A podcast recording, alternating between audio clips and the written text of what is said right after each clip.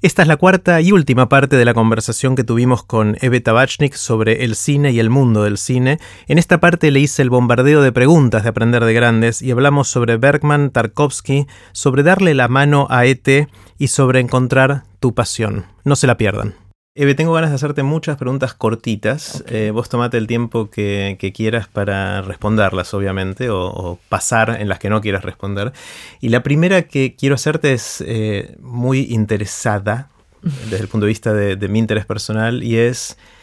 ¿Cuáles son las dos o tres pelis que más te impactaron en la vida? Sé que es difícil por las, las infinitas que viste, eh, pero que, dado que viste tantas, me interesa mucho saber cuáles son las dos o tres que rescatás que te hayan impactado más. No que hayan sido buenas o malas películas, sino que te impactaron a vos. Em, sin saber que me ibas a preguntar esto, igual había estado pensando, porque dije, bueno, uno, que, sobre todo porque pensaba en libros y dije, pero a veces tengo más presente películas.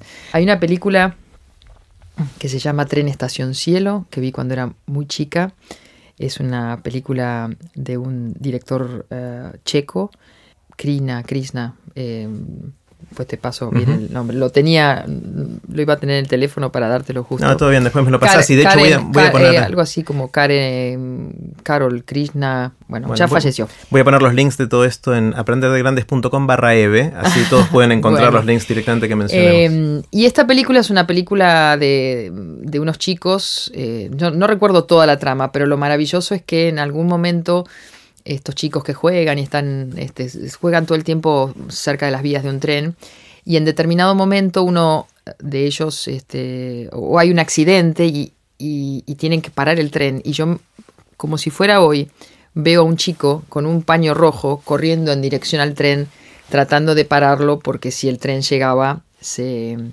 bueno, tenía un accidente. Y es una, una, imagen, era una película muy linda, muy tierna, pero esa imagen eh, me acompaña hasta hoy. Es, de esas que por algún motivo me, eso me, no sé si es por, por lo, que, lo que implicaba el poder parar un tren, ¿no? Este, el, ir en el encuentro de algo y, ser capaces, uno, este, de, no sé, de parar el tren, de, cambiar el curso del destino, ah. algo, no sé. ¿La volviste a ver o no esa peli? No, hace, desde, desde digo, esta película es del año 72 y yo creo que la debo haber visto este, por ahí. Em, hay muchas películas, muchas películas, pero de golpe, cuando me, hiciste la pregunta, me quedé pensando en el séptimo sello de Berman, una película que es como cada frase que dicen es una, una poesía, es, oh espero no haberme equivocado, es em, la, muerte, la, muerte jugando al ajedrez. La otra película que, es, que se me ocurre en realidad no es una película, es la obra de un director ruso, Tarkovsky. Tuve, eh, yo lo elegí en su momento para hacer un trabajo cuando estudiaba. Y es un director muy particular porque sus películas son muy distintas entre ellas, algunas requieren de cierta paciencia, pero él hizo algo que, a mí y me gusta, me gusta por cómo suena. Él esculpía en el tiempo. Sus películas, la manera en que tenía de filmar, hacía que el tiempo tomara como otra dimensión. Y hay imágenes de sus películas eh, que de nuevo me, quedan. Como te decía, hizo siete películas. Su primer película es un plano, digamos, que va como elevándose. Es la infancia de Iván eh, sobre un árbol y su última película, yo creo que sabías que es el sacrificio, eh, que tiene mucho que ver con, eso, ¿no? Con el, como el fin de la vida y lo que termina con un árbol eh, incendiado, es decir, hay, hay como toda una cosa muy simbólica. Pero es eso, ¿no? Es como un, cineasta que, que hace que el tiempo tenga otra duración. Mira. Eh, y creo volviendo a la imagen que te, decía de, cuando iba al cine y era de día y te vas del cine y de golpe pasaron cinco años porque en la película, no sé, es una pareja que se conoce y después a los cinco años se casa, es decir, viviste como, como, como, viajar en el tiempo, ¿no? Que vas y vivís algo y cuando volvés estás, volvés al mismo día que saliste.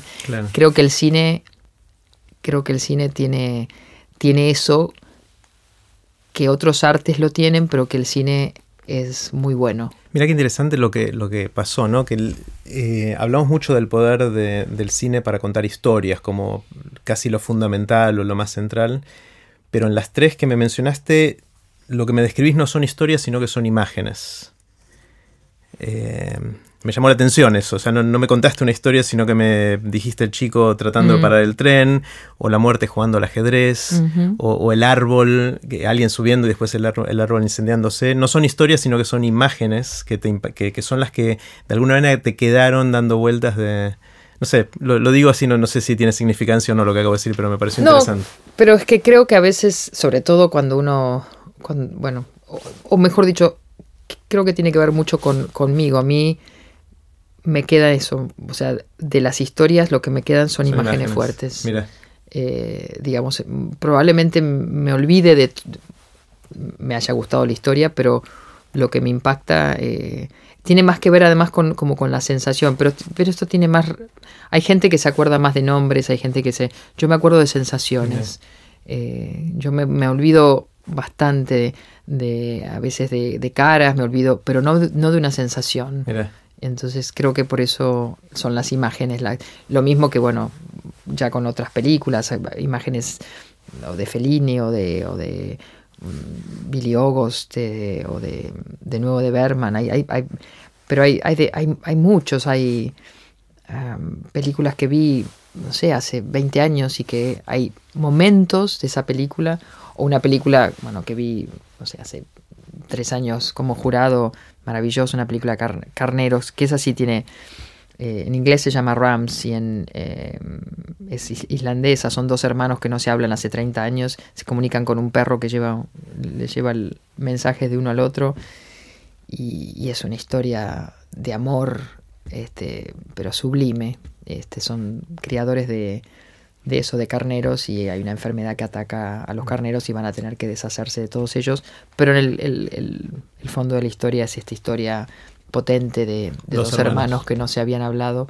Eh, esa la tengo, pero, pero de cualquier manera, una de las imágenes que, o sea, cuando vi eso ya me, compré la película, es eh, uno de ellos bañando un carnero en su, en su, en su bañadera, digamos, y y yo, ahí sí yo pensaba, ¿cómo hizo para tener al animal ahí y estar, o sea, en ese momento me, cambió un poco la cabeza, yo decía, qué difícil debe mm. ser tener...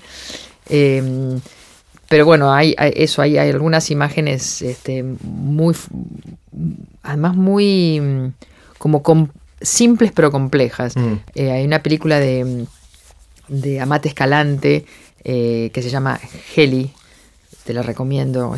Eh, Amat ganó la Cámara con esa película hace mm, tres años, tres, cuatro años.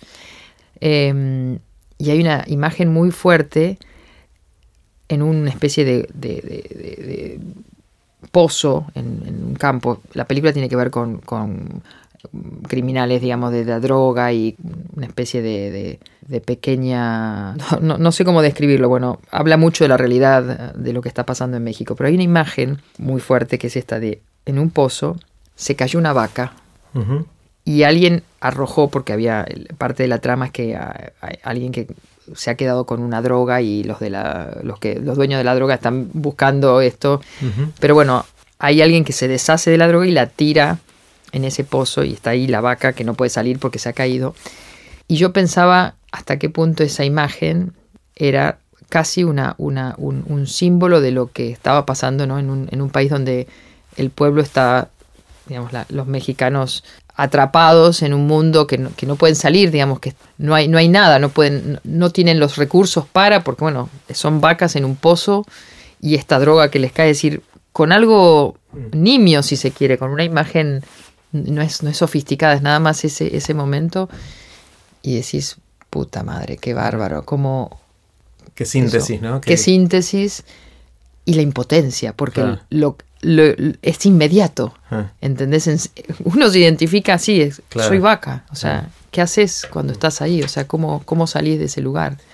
Eh, mencionamos varias veces el, tiempo, esculpir en el tiempo y, viajes en el tiempo y que se frena el tiempo y uno sale del cine. Supongamos por, un momento que tenemos una máquina del tiempo que nos permite hacer viajes en el tiempo y el que la inventó bien. Eh, o sea, por un lado es fantástico que la tenga, pero por otro lado es alguien un poco amarrete y te dice, te voy a dejar hacer un solo viaje. Eh, vas a ir y vas a volver y vas a estar acá como sin aire, pero vas a haber tenido una experiencia. ¿Irías al futuro o al pasado? Futuro. Al futuro. Sí, futuro. ¿Dentro de cuánto y a dónde? A mí, yo creo que lejos y cuando estemos viajando en el espacio y cuando viajar al espacio sea como ir a ir a no sé a, París o a decir ver lo que va a pasar estar en una base en algún planeta siempre dije que de chica decía me gustaría ser no de chica decía quisiera mi sueño es este, darle la mano a un extraterrestre. Mira. Ese era mi, sueño. ET, muy ET. Un ET, muy, ET, muy ET. ET. fue una película. Bueno, no la dije, pero. Sí. Así, si tengo que decir películas es mucho. Nos podemos quedar tres, cuatro días. Después cambié ese sueño porque dije, bueno, va a estar difícil lo de encontrar los ETs. Eh, y ya es, igual es bastante bastante inalcanzable que es un mundo sin fronteras. Ese es como ya me moriría muy feliz de que no hubiera de que no hubiera fronteras, de que no no muy John Lennon. Sí, un, en realidad entender que ya, ya a esta altura, en el año 2017, ya casi 2018-20, eh, es, es, ridículo que estemos en un planeta y que nos pidamos papelitos para cruzar montañas. No solo es que es ridículo, sino que estamos construyendo paredes. Y además, construir, además construimos más, pero es como si la humanidad no empieza a hablar en forma coral, pero unida, eh, o sea, me, parece un, de, las cosas así, sin sentido, no, no, no. Y entonces, bueno, sí, iría al futuro, y sería astronauta, viajaría, este, me gustaría ver cómo son quién sabe, me gustaría hacer un festival en un festival de, algo, porque no sé lo que sería, qué sé yo, esas son unas imágenes muy psicodélicas y no sé cómo sería, pero me imagino que además estaría hablando con la gente y presentando a la gente entre ellos, o sea, haría algo parecido a lo que hago ahora, pero en el futuro. está buenísimo. Eh, ¿Qué sentís que sabes que hay mucha gente que no sabe y que estaría bueno que supiera? Es una pregunta difícil. O sea, ¿qué sabes que sentís que mucha gente no sabe y estaría bueno que supiera? Que el tiempo es tan preciado. Mm. Y que es, mi madre decía, disfruta de la vida porque es más tarde de lo que te imaginas. Y creo que, y más en mi trabajo, que veo documentales sobre, sobre todo los ecológicos y todo lo que uno ve que está pasando, ah, miremos alrededor porque lo que tenemos es increíble. No, no creo que sea la única que lo sepa, pero siento que...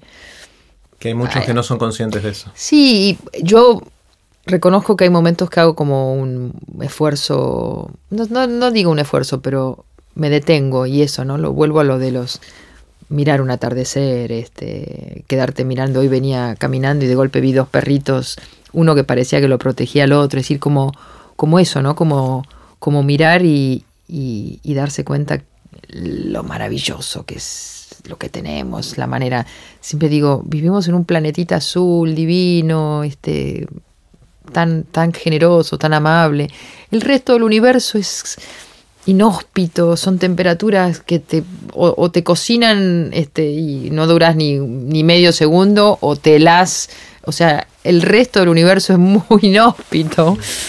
Esto es maravilloso y, bueno, por eso digo, no sé que hay mucha gente que lo sabe, pero creo que hace falta que lo sepa más. Eh, Eben, ¿qué cambiaste de opinión recientemente? Algo que pensabas de una manera y ahora pensás distinto. ¿Se te ocurre algo? Pensé esa pregunta. No, no tengo algo así. La verdad como soy una persona que me gusta mucho la coherencia dentro de lo posible, entonces lo que no es coherente, pero no fluyo bastante también, entonces bueno, puedo ser dogmática cuando tengo una cosa, una creencia, pero mm, también este, estoy abierta a que las cosas, eso, pueden cambiar. Y de hecho, hoy por hoy, casi que el, cambio es este, lo termodinámico. este, es así, hay que hacer la, la planchita y flotar con las olas. ¿Qué te asombra? ¿Qué te sorprende? ¿Qué son esas cosas que cuando las ves, las oís, las sentís, decís, wow? Todo. Em, escucho a Winston Marsalis tocar junto con una orquesta música de Haydn y me encanta y no la había escuchado y me, y me sorprende. Estar viva es sorprendente. Es saber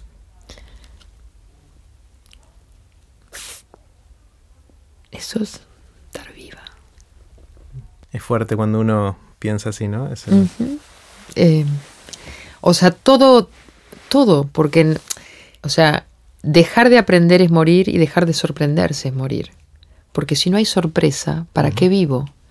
Y cuando digo sorpresa no es el uh, o sea, es, no es el susto, no es este, sino es, es algo nuevo, es el, es el, el estar en, el, vivir cosas nuevas, el, construir huellas nuevas, el conocer gente. Eh, yo reconozco que, no soy una persona que puede estar, no sé, todos los días en el mismo lugar, eh, ver a la misma gente.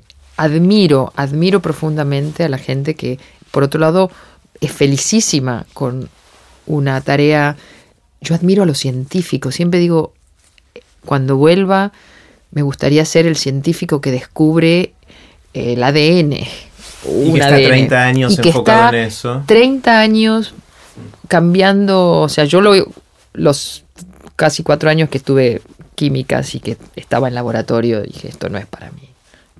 Esto, es, es divertido, pero no es para mí.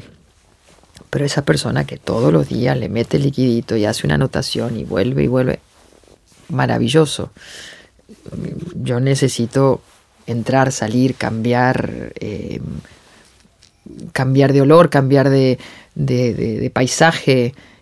O sea, es, parte de, la diversión de querer empezar otro día, saber que no sé muy bien qué va a pasar ese día. A mí me gusta jugar, y esto lo comenté alguna que otra vez acá en, Aprender de Grandes, eh, con que estamos equivocados en medir nuestra edad de manera cronológica. ¿no? De, cuando te preguntan qué edad tenés, haces la cuenta de hace cuánto que naciste y expresas eso en años.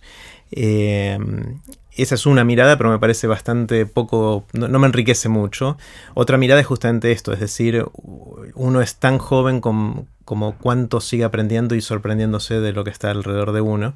Con lo cual, alguien que nació hace 90 años puede ser re joven y alguien que nació hace 10 o 20 puede ser re viejo, con esta otra definición. ¿no? Y en ese sentido me, me parece más, más divertida en, todo caso. ¿Cuál es, Eve, tu anécdota? Viste que a veces eh, tendemos a, tener situaciones sociales en las cuales empezamos a contar anécdotas y algunas empiezan a repetir porque nos funciona, porque nos gusta, porque es importante para nosotros. ¿Tenés alguna?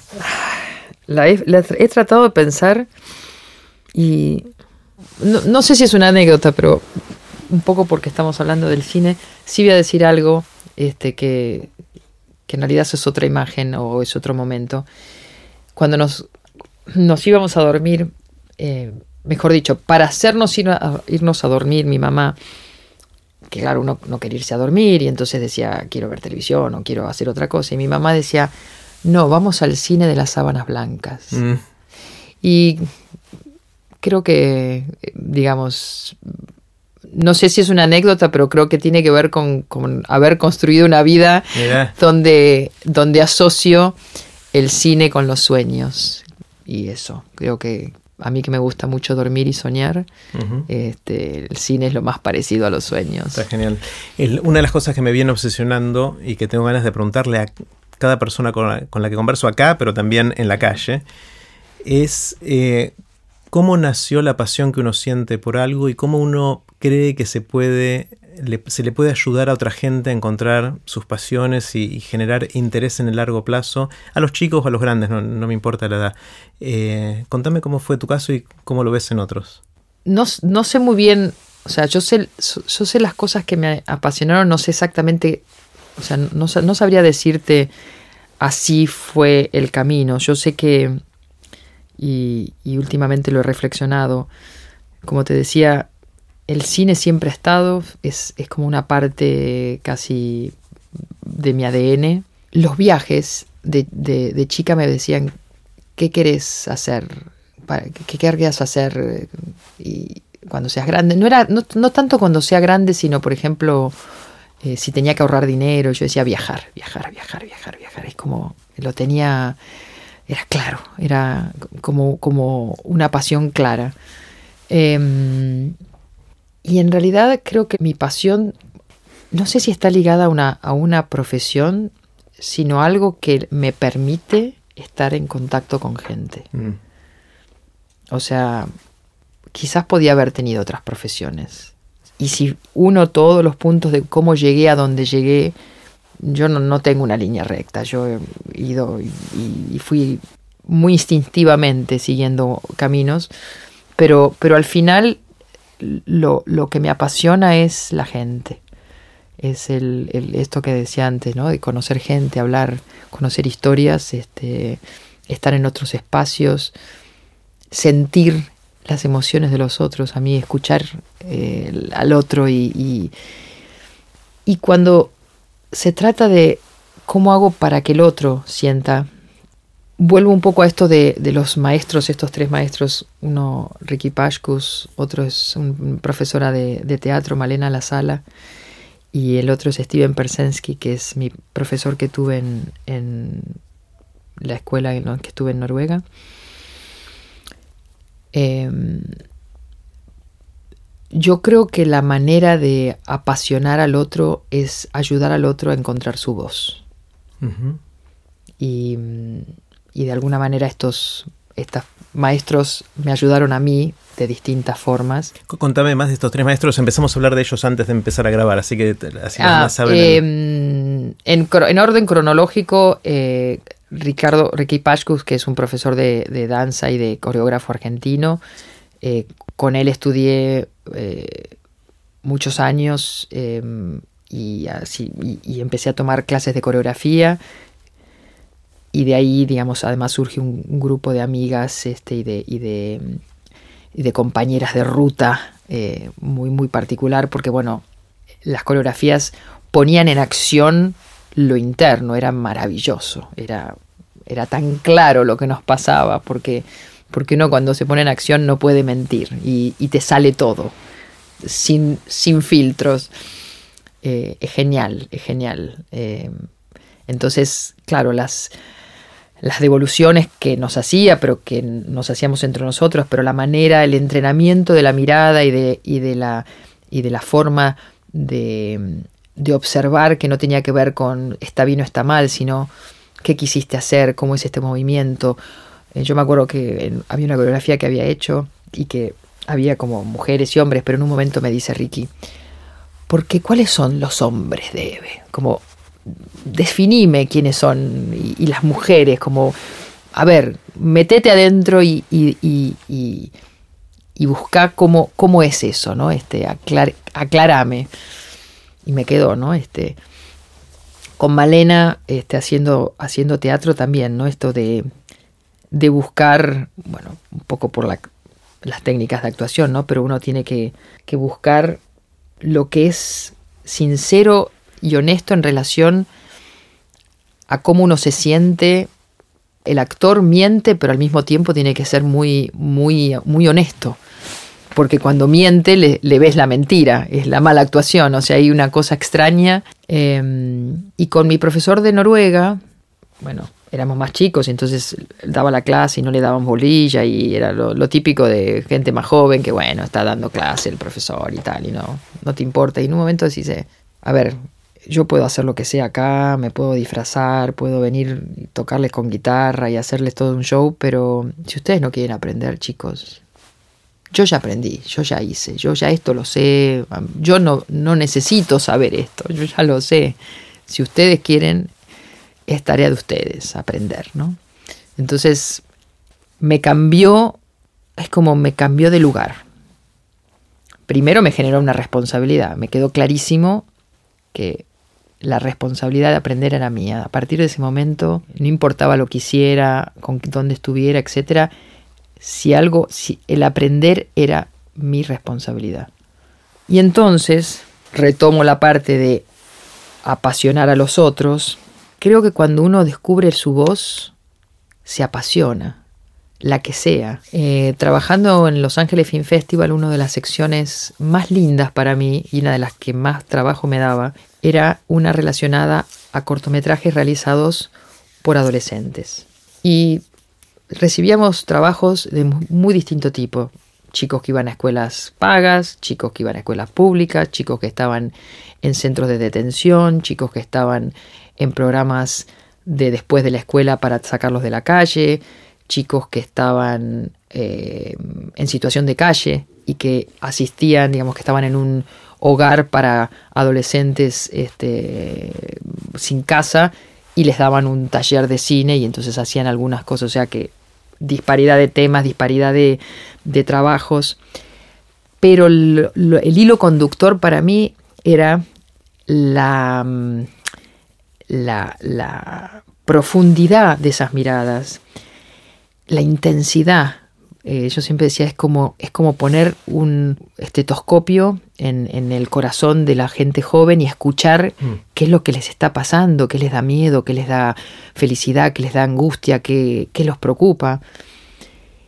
Pero el momento más bello de, este, de esto era, bueno, se elegían, elegía los trabajos y después los invitábamos a los que podían venir a presentar sus películas. Y cuando los escuchabas hablar de lo que habían hecho, y había, había algunos que eran muy, muy, muy sencillitos, trabajos hechos en una escuela pública con muy pocos recursos, y estaba el chico que había tenido todo el... Pero el momento de describir lo que habían hecho y cómo lo habían logrado, ese momento en el que ellos hablaban de algo que habían hecho y su voz tenía, eh, estaba siendo escuchada, tenía peso, eh, estaba siendo valorada, respetada, admirada. Eh, en particular me acuerdo de dos casos. Uno de un chico que venía de uno de los hogares para chicos sin, sin casa, que había sido el que había hecho la cámara de un pequeño documental, a su vez, de un chico gay que se había escapado de su casa porque su padre lo, le pegaba, etcétera y ya veías que se, se, notaba que le habían como prestado un traje y tal, pero en el momento en que empezó a hablar de su película, eh, eh, estaba, estaba al igual de, eh, estaban todos en la, misma en la misma situación, no había diferencias. Digo este caso, y el otro caso es de otro chico, que el padre era la primera vez que veía un corto de él, y, me, parece, me parece que era una historia también de, un chico gay. Y en realidad el padre era como que era la primera vez que lo veía al hijo. O sea, veía mm. la totalidad del hijo. Pero esto lo digo porque mi teoría es que cuando uno, una sola vez en la vida, siente que la voz de uno vale, y eso te lo dan buenos profesores o buenos maestros o, o padres o amigos, es decir, pero ese momento en el que uno siente que lo de uno, la voz de uno, es necesaria, es única y es importante, algo se produce. Es decir, yo creo que la, falta de pasión para mí está muy relacionada a que no se sabe quién es, quién, qué, digo, quién es, mi, quién es mi voz, quién soy vos. Una cosa Em, y entonces, con Z? Sí. Está bueno.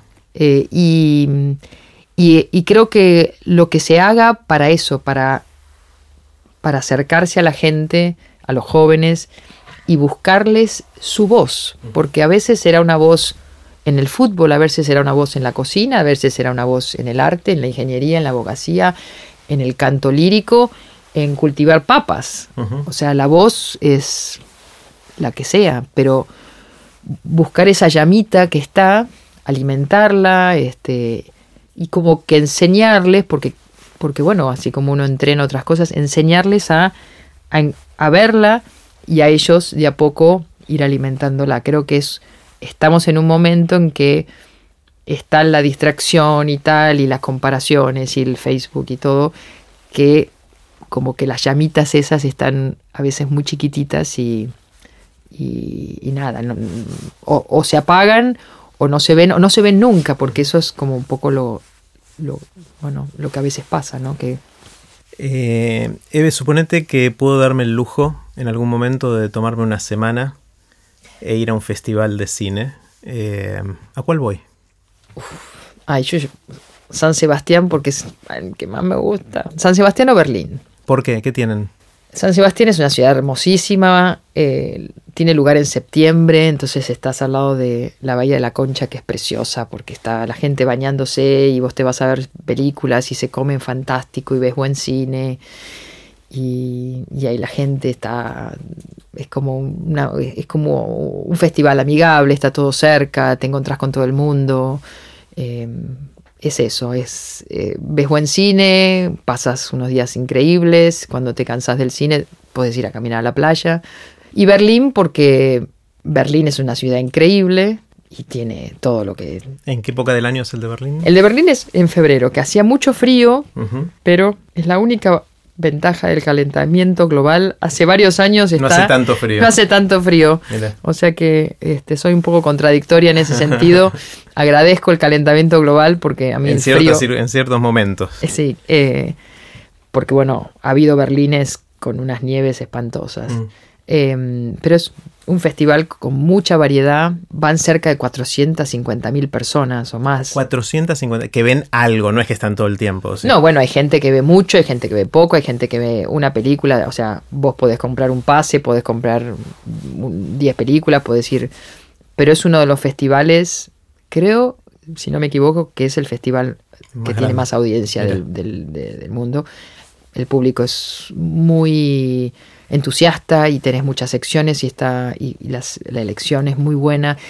Y si bien tenés también el glamour y la, alfombra roja, digo, Cannes es, más eso, hay, hay, como más, está como más todo eso. Uno puede, por supuesto, también ir a Cannes y ver nada más películas. Pero a mí esa parte, a mí no, no, me atrae tanto. Ah. A mí me gusta más, un, en ese sentido, eh, para mí Berlín es un festival que, hace fácil, digo, igual se, hay, muchas películas que están agotadas y tal, pero mm, que podés ver muy buen cine y, salas gigantes y, mm. em, y también podés, por supuesto, comer, comer muy bien y, te encontrás también con, todo el mundo. Pero esos son... Y San Sebastián, te digo, es un... Es un es un festival y es una vacación. Claro, está buenísimo. Este... Eh, Eve, para la gente que quiera seguirte, saber más de lo que haces, que, ¿dónde pueden encontrarte? Bueno, los que los que me conozcan este, pueden, porque no tengo un Facebook eh, público, pero tengo Twitter, que es Evecine, ya que hablamos de cine, eh, y en Facebook es Eve Tabachnik, em, pero Evecine, creo que Twitter está, está en forma más pública, digamos. Bien. Eh, y si no, me, bueno, hoy por hoy haces un poco de, research y estoy... Estás por y por supuesto estoy en el Festival de Palm Springs, de Seattle, decir... Eh, y en el de danza también. y en el de danza de Dance Camera West. Pero con Evecine en Twitter pueden, porque bueno, creo, creo que tengo una cuenta de Instagram, pero no sé. no, sí, sí, no, no, no, la debes usar mucho. No, no la uso mucho. Bueno, Eve, gracias, gracias, realmente me encantó eh, charlar eh, y ya nos veremos en algún festival. Muchísimas gracias a vos por, por tenerme, ha sido hermosísimo, realmente, muchísimas gracias. Ahora sí, así terminó la cuarta y última parte de la conversación con Eve Tabachnik. Puse los links relevantes en aprenderdegrandes.com barra Eve con H y B larga. Espero que les haya gustado tanto como a mí. Recuerden que pueden suscribirse para no perderse ningún episodio de Aprender de Grandes en aprenderdegrandes.com. Los espero en el próximo episodio de Aprender de Grandes, cuando les cuente lo que aprendo en mis intentos por seguir aprendiendo durante toda la vida y en las conversaciones que tengo con gente que admiro. Chau.